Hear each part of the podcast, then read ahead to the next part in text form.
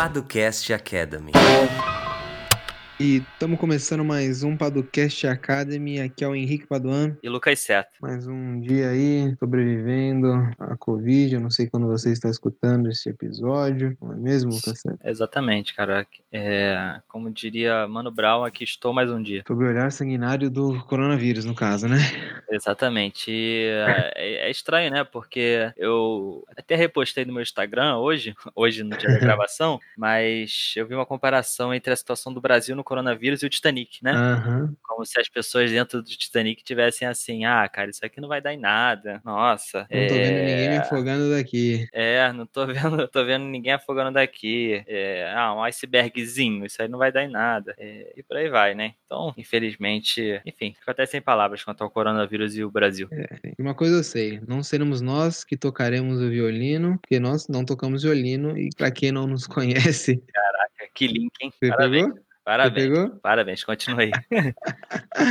Nós somos os fundadores da Paduanceta e do Jurídico por Assinatura, que é uma plataforma que oferece proteção jurídica para as startups. Então, a partir de um, de um modelo de assinatura mesmo, você pode ter acesso a diversos serviços jurídicos necessários para proteger o seu negócio. Se tiver interesse em conhecer um pouquinho mais, ah, o link vai estar aqui na descrição, então você pode acessar Jurídico por Assinatura ou Jurídico para Startups. ah, e também pode marcar um papo com a gente, né, Seta? É isso, é, nossa agenda é aberta, então se você quiser conversar um pouquinho conosco, tirar alguma dúvida jurídica específica aí do seu negócio, ou enfim, uma dúvida mais ampla, fica à vontade, é só acessar paduanceta.com.br agenda, lá vão ter alguns horários disponíveis para você, você escolhe o melhor, e é isso.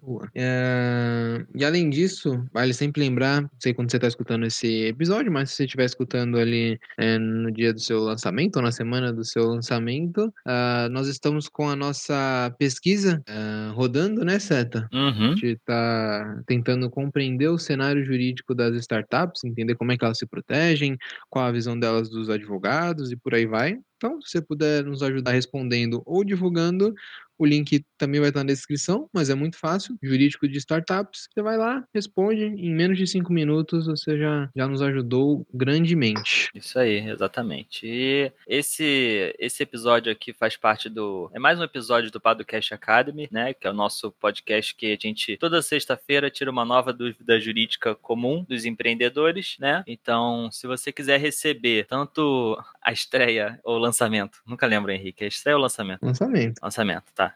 Então, lançamento de mais um novo episódio do Padocast Academy, você pode assinar a nossa newsletter semanal, né, por meio do abre.aí barra. Você assina lá e você vai receber não só o lançamento do episódio, como os nossos artigos da semana, alguns eventos e lives que vão acontecer e por aí vai. Então, assina lá. E hoje a gente vai falar sobre a responsabilidade do marketplace, né? A gente vive num mundo de marketplace, Cada dia tem um novo, cada dia tem um diferente. Ele veio aos pouquinhos e já tomou conta do nosso Brasil, né, Henrique? E do Exatamente. mundo. Então, hoje a gente vai falar sobre qual a responsabilidade do marketplace sobre as negociações que ocorrem dentro da plataforma, que é uma dúvida bem comum. E, e é isso. Bora lá, então.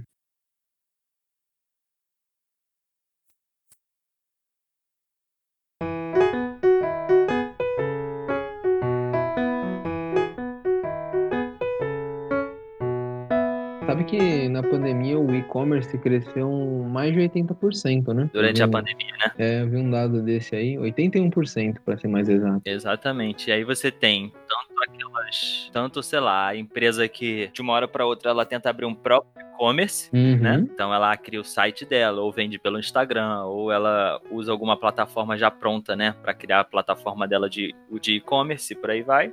Ou ela pode se inserir também numa plataforma de marketplace, né? Uhum. Como a gente vê hoje na Amazon, na Americanas, enfim, e em outros sites também. É, nem tudo que você compra da, da Amazon é realmente da Amazon. Lá você vai ver quando for de uma outra loja menor, consegue vender por meio da Amazon. Esse é um tipo de marketplace, né, Henrique? Exatamente. É, mas a gente tem outros também, como, por exemplo, Uber, Henrique, é um marketplace? É, não acho que. Não, não, não sei se dá pra gente colocar como um marketplace puro, né? Do jeito que a gente tá conhecendo. É uma plataforma plataforma que linka uh, algumas partes com interesses, de certa maneira, parecidos, né? Um, uma parte que é se deslocar do ponto A ao ponto B, a outra parte uh, vai oferecer ali esse, esse, serviço de deslocamento, né? Exatamente. Tá, o, o, marketplace ele requer um pouco mais dessa, dessa vitrine, né? Nós temos uhum. até um, um dos assinantes do, do Jurídico por Assinatura, a SM Places, eles criam marketplaces de nicho, né?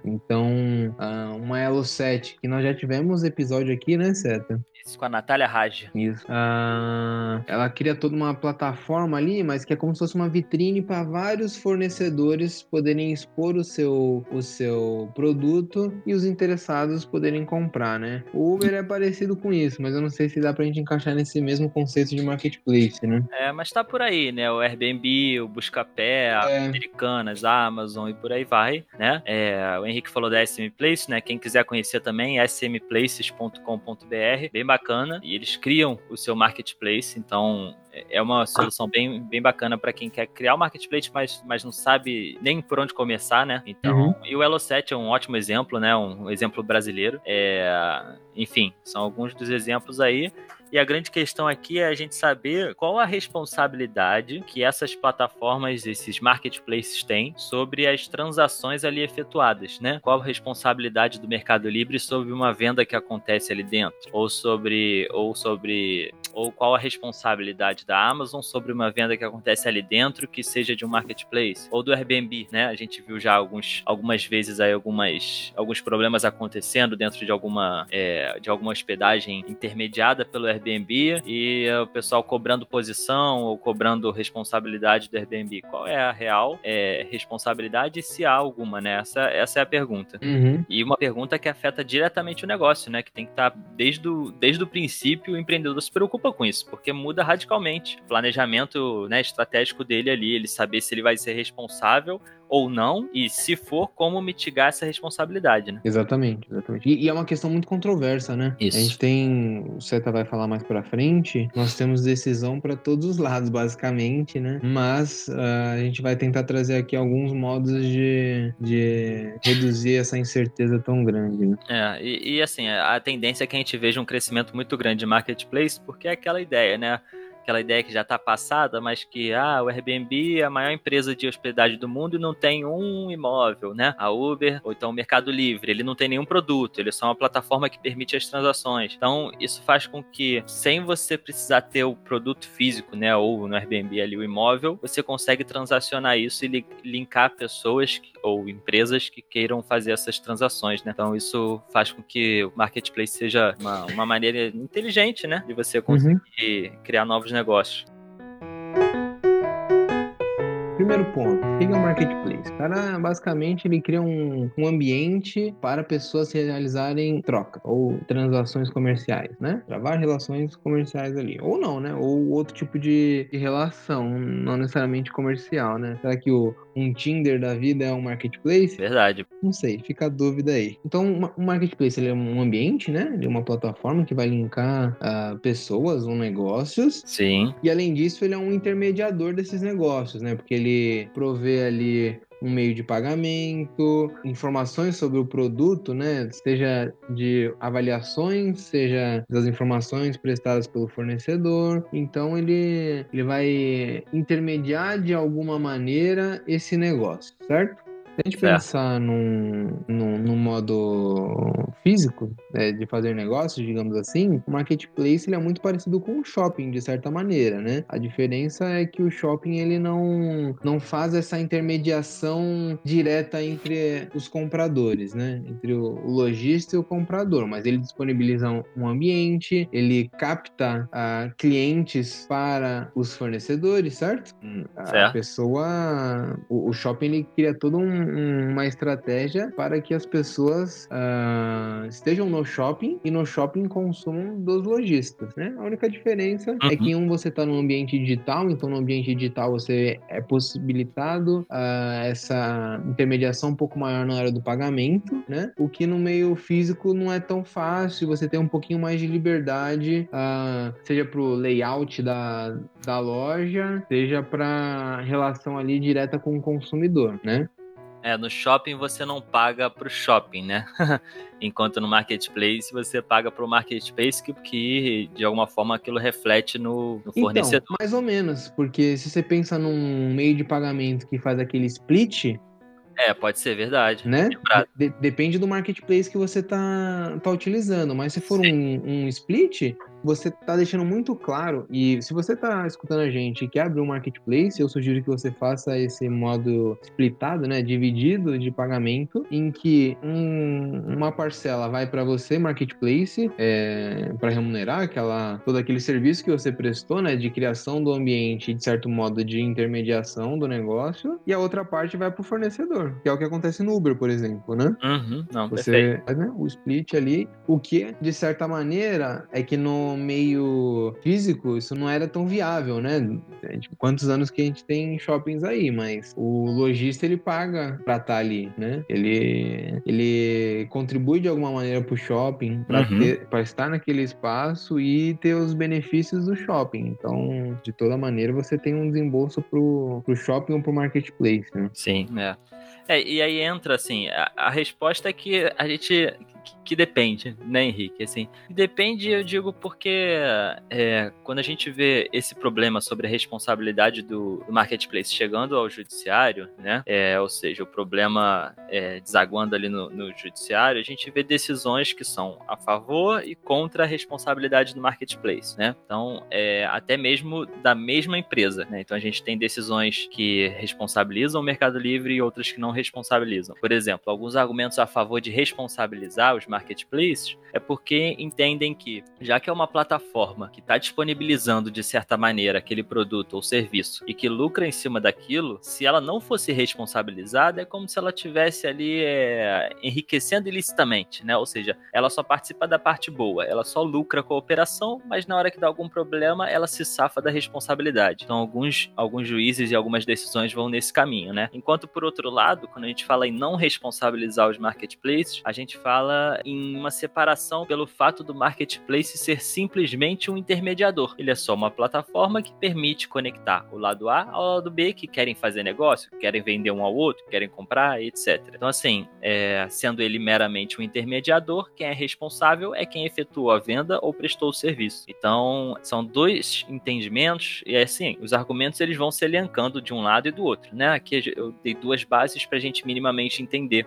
então, se hoje perguntam sobre o judiciário, a gente tem decisões contra, decisões a favor, né? Como eu e Henrique a gente sempre fala, a gente sempre tenta evitar o judiciário, né? É, e sendo um marketplace, como é que você evitaria o judiciário? É você se estruturando muito bem juridicamente, né? Isso vai desde os contratos que você elabora, incluindo termos de uso e política de privacidade, para você deixar bem claro ali qual é o seu papel e deixar claro qual é o seu papel tanto para o cliente quanto para o fornecedor, né? Para o fornecedor fornecedor entender que você é uma mera plataforma e para o cliente entender também a mesma coisa, que ele só está é, acessando o seu marketplace e que você não é responsável por aquilo que estão oferecendo a você. Né? Claro que não é tão simples quanto isso, né? tem muitas nuances, mas um, um bom resumo sobre a questão da responsabilidade seria esse, né? Hum, exatamente. Eu acho que vale a gente dar uns exemplos de o que, que seria essa responsabilidade, né? Pega, por exemplo, um submarino da vida, então uma Amazon da vida. Tá? Eles vendem ali produtos, né?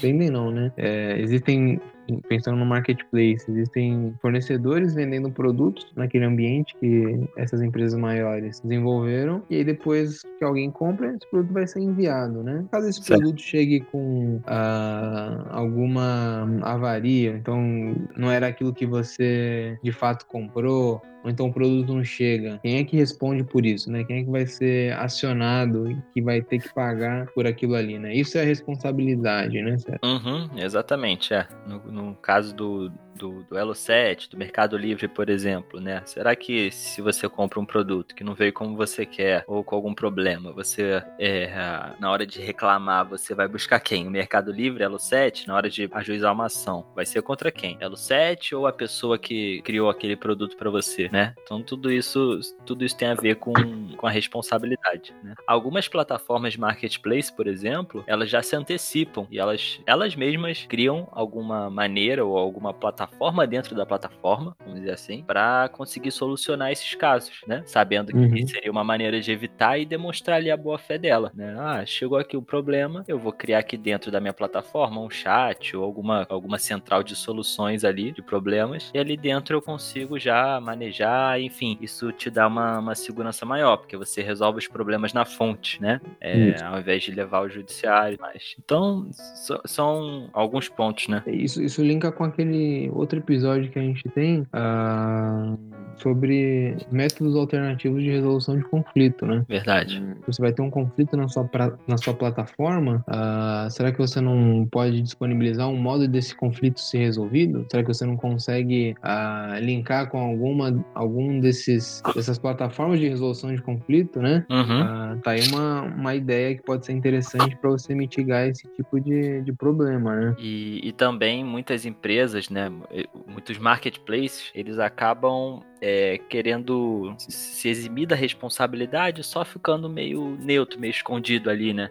É, enquanto às vezes essas atitudes assim um pouco mais proativas é, demonstram uma boa fé que o judiciário gosta bastante, né? É, de você mostrar e comprovar que você fez de tudo para aquele, que aquele conflito fosse resolvido ou que não existisse, né? E deixando bem claro esses dois pontos. Poxa, eu sou só um intermediário aqui, ó, eu tô linkando vocês dois. Então é isso, né? Esse, esse é meu trabalho aqui, é isso que minha plataforma faz. E tentando mitigar de qualquer das maneiras que, que forem possíveis, né? E existem algumas, é, esses conflitos, né? Então vai, vai muito por aí. E assim, não existe maneira de você evitar totalmente o risco de ser responsável por algum problema, né? Que aconteça dentro do seu marketplace. Porque qualquer pessoa pode ajuizar uma ação, por exemplo, né? Isso a gente não tem como proibir alguém de ajuizar uma ação e a gente não sabe qual vai ser o resultado lá na frente. Então, ah, existe como eu zerar o meu risco? Não, impossível, né? Pelo menos hoje. Mas uhum. é, existem maneiras de você mitigar esse risco. Se você fizer todos esses passos, enfim, e ajustar bem essas suas relações, você consegue mitigar o risco não só de os problemas caírem no judiciário, como mesmo que se caírem, é, o juiz acabar sendo favorável a você, né, nesse ponto. Então, em regra, regra, o intermediário, ele não deveria ser responsabilizado, né? Uhum. Ah, a não ser que ele tenha uma ação que prejudique alguma das partes. Mas, Sim. em regra, ele não é o responsável pela operação, pela relação que está se travando ali. É, é, só a gente levar, por exemplo, do shopping. Já pensou, uhum. você vai em alguma loja, compra alguma roupa, sei lá, e vê que a roupa veio com algum defeito, aí a, a loja não quer trocar, você vai ajuizar uma ação no juizado especial civil. Ao invés de você colocar a, sei lá, Riachuelo da vida, não sei, alguma loja aí. Você uh... teve algum ah, problema com a Riachuelo, Henrique? Não. Não? Não, tá. nunca tive, não. não. Tá bom. Você tem um problema com a Zara? Não, também não tive problema com a Zara. Mas com alguma dessas lojas aí que vendem roupa, já pensou se você ajuização contra a Múltiplos, que é o dono do shopping, por exemplo, é, alguém do tipo, não faria sentido algum, né? Você tá responsabilizando o shopping por algo que ele basicamente não tem uma relação direta, ele só proporcionou um ambiente para vocês realizarem essa compra e venda. Uhum. É. Então, quando a gente traz para esse exemplo presencial, digamos assim, a gente vê como é um pouco absurdo isso, né? De você responsabilizar o intermediário, ou então o provedor da plataforma, sendo que ele não, não foi ele que desenvolveu o produto, não foi ele que vendeu o produto e não foi ele que enviou o produto, né? Uhum, sim, é, fica bem mais claro, né? E, é, é, faça essa pergunta pensando no shopping, depois a mesma pergunta pensando numa plataforma online, a pessoa responda duas coisas diferentes, né? Uhum, é, é uhum. justamente essa visão assim que a gente está tá tentando demonstrar e por isso a importância da clareza, não só de deixar claro em documentos e termos de uso, etc., que é um intermediador, mas a agir como tal, né? É, Exatamente. Deixar claro desde o início que você é, sim, um intermediador e ponto. É, e mesmo assim, por exemplo, é, lembrando aqui de um caso do Airbnb, quando tem algum problema, é, ah, na hospedagem ou aconteceu alguma coisa, às vezes, mesmo que não haja uma responsabilidade judicial, ou seja, não foi nenhum juiz que condenou a empresa ou algo assim, a própria empresa ela decide, pela imagem dela no mercado e tudo uhum. mais, que ela vai se responsabilizar por, por, por determinado caso, que ela vai de, tomar determinadas atitudes para mitigar problemas no futuro e tudo mais. E aí é uma questão de imagem, né, do negócio em si, mas que, que pode ser benéfico, né? É, então são dois pontos diferentes, né? A parte mais judicial, a parte jurídica e a parte de negócios, né? Que tem que ser levado em conta também. Exatamente. No começo da história do Airbnb, né? Houve um caso desses em que a pessoa acabou morrendo é, em uma das, das, das casas aí, dos apartamentos é, alugados, entre aspas, né, ah, pela plataforma. E aí, de início, o Airbnb falou que a responsabilidade não era dele e tudo mais, aquele papo. Só que aí a consequência foi tão ruim para a imagem deles que eles resolveram estabelecer um seguro, né? Então, uhum. o, quem tá ali procurando um espaço, ele tem algum tipo de seguro contra esse tipo de acidente, imprevisto. Exatamente, né? Então, mudou um pouquinho o posicionamento, não necessariamente pela questão legal, mas sim pela questão de voltada para os negócios e para a imagem, né? Uhum. É, então, isso é super importante também. É. Bom, acho que, acho que no geral é isso, então, né? Responsabilidade é algo que vai ser é, que ainda é meio confuso, meio nebuloso, mas você pode tomar aí determinadas atitudes, sejam elas legais, sejam elas de negócio, para tentar dar uma mitigada nesse problema, ou nesse ponto, né? Não necessariamente um problema. É, sempre deixando bem claro, enfim, o que, que é uma plataforma de marketplace, e, e, por aí vai, mas sabendo que não tem como zerar seus riscos, né? Faz parte ali do, do risco do negócio, enquanto a gente não houver um, um, uma decisão mais, enfim, é, mais consolidada sobre o assunto e tudo mais, a gente ainda tá nessa, nessa zona nebulosa, né? É, felizmente. Mas não dependam do judiciário, façam sua parte e lutem pelos seus direitos. Ai, ai. Engraçado, né? Como a gente fala aqui do judiciário, né? Fujam do judiciário, é muito bom. Tá então é isso, né, Henrique? É, é isso. Agora a gente tem aqui um belo momento, né? Esperado por todos, momento das recomendações. Qual que é a sua sugestão dessa semana do cassete? Cara, então, minha sugestão da semana vai ser o seguinte: é, em dúvida entre duas coisas, mas eu vou falar sobre um livro que eu li há, há um tempo atrás, pouco tempo, na verdade, que é o Curtiço. Acho que todo mundo conhece o Curtiço, né, do Aloysio Azevedo, é, mas não necessariamente todo mundo conhece e já leu, né? É, é bom você ler esses livros sem uma obrigação da escola, né? Sem ser pro vestibular, como o Henrique leu, né, Henrique? Não, não é durante a escola mesmo. Tá bom, então. Mas enfim, é... e já com uma outra visão, um pouco mais velho também, né? Baita do livro. Pois é, é, e é um livro muito bom, assim. Eu tava procurando ler livros sobre o Rio de Janeiro para conhecer mais sobre a história do Rio. E aí eu comecei a ler um livro de história do Rio que eu achei meio chato. Aí eu procurei livros que se passavam, passaram, né? Ou se passam, porque um livro nunca morre, né? É que um, um, livro que se passa no Rio, alguns livros, né? E dentre eles o Curtiço é um dos principais. E aí eu li, assim, é bem bacana você ler. E aí eu sugiro sugiro aqui, e quando você for ler esse livro, para não ler com pressa, né? Hoje em dia tudo é pressa, eu acho que não é legal ler com pressa, e conforme o livro ele ia me falando alguns pontos da cidade, ou alguma rua, etc., eu botava o nome da rua e botava lá o ano do livro, o ano que o livro menciona, né? Então, ah, o livro falava assim, ah, porque a Rua do Ouvidor, não sei o quê, e eu sabia que estava no ano de, sei lá, 1890, eu botava Rua do Ouvidor 1890, e ficava olhando um pouquinho sobre as, as, as fotos, né, da época e tal. As fotos é forte, né? É, mas enfim, como se tivesse um grande iPhone ali que alguém ficasse fotografando a rua do ouvidor em 1890, né? Mas, enfim, as hum. poucas imagens que a gente tem, e já, já é bem bacana, você consegue se ambientar bem mais, entender e entrar mais no livro, então valeu super a pena. É, é muito bom o livro, é, a história em si é muito boa, e tem essa questão do Rio de Janeiro, que eu tava procurando, né? E, e me ajudou mais ainda, né? Se passa ali em Botafogo, num cortiço do, um dos, um dos primeiros, não sei se no livro se trata como um dos primeiros, mas enfim, um dos cortiços que tinha ali por Botafogo, perto da praia de Botafogo e tudo mais, que é uma região que eu ando bastante hoje, então é bem curioso. Assim que acabar a quarentena. Hoje não, é, né? Hoje não. Mas assim, isso que eu ia falar. Assim que acabar a quarentena, eu vou andar por lá, vou até procurar algumas, algumas partes do livro que eu li ali para visitar. E aí tentar olhar um pouquinho e voltar naquele tempo. Boa, boa indicação. É um livro que eu gosto bastante. Entendi bastante. Apesar de não ser carioca, nem. Apesar de não ser carioca, mas de repente era o destino me chamando, é, né? Por isso que tu voltou pra São Caetano, né? Né, porque eu já vivenciei o Rio, agora eu posso voltar. Tá, bom, tá certo. E Botafogo especificamente, né? Que era onde era a nossa faculdade. Exatamente, em Botafogo, estava ali, tudo mais. Ah, não encontrei a Rita Baiana Não. e tal. Essa é uma... O Curtiço, leiam ele ah, tendo em mente o momento em que ele foi escrito e as influências, né? Então você tem que pensar em Emile Zola, pensar ali num naturalismo, Uhum. ah, num darwinismo social, ah, né? São, são esses os, os parâmetros teóricos, filosóficos, literários que a gente tem que ter quando lê o Curtiço. Ótima E leitura. que é outra recomendação também, né? Você, quando consumir um conteúdo, seja um livro ou um filme, você ir além do que você viu ali na tela, ou no, na, na folha de papel, ou na tela do Kindle. Sim, que aí tá beleza, né? Porque só ler o texto não nos diz as referências e toda a pré-compreensão que aquele autor tem, né? Ele tá dialogando com alguém, com alguma coisa, ah, não é, nunca é do nada. O cara não criou o, o cortiço do nada. Ele estava na época dele, ele tava vivendo conflitos ali, ele tinha marcos teóricos a se tratar, entendeu? Sim. É isso. E a sua, Henrique? Já fica, essa, já fica essa daí também, cara. Minha recomendação. Vá além do, do texto. Existe Além um texto. mundo pra você ah, se jogar dentro. Existem dois, né? Porque quando você consome a obra, já é bom o suficiente ali, você fica feliz, você entende, você absorve. Mas quando você dá um passo a mais, você consegue absorver muito mais do que antes, né? Sim, É. e você vai compreendendo certas coisas que. Os detalhes, né? A beleza tá nos detalhes. Uhum. Você só compreende depois de ver essa. ah, todo essa, esse arcabouço aí que, que todos os textos carregam, né? Textos aqui, não só os escritos, mas uma obra de arte, por Então exemplo. é isso. Enfim, é isso. Fica aí a, a, a dica. Melancólico, né? Até, até semana que vem. E voar.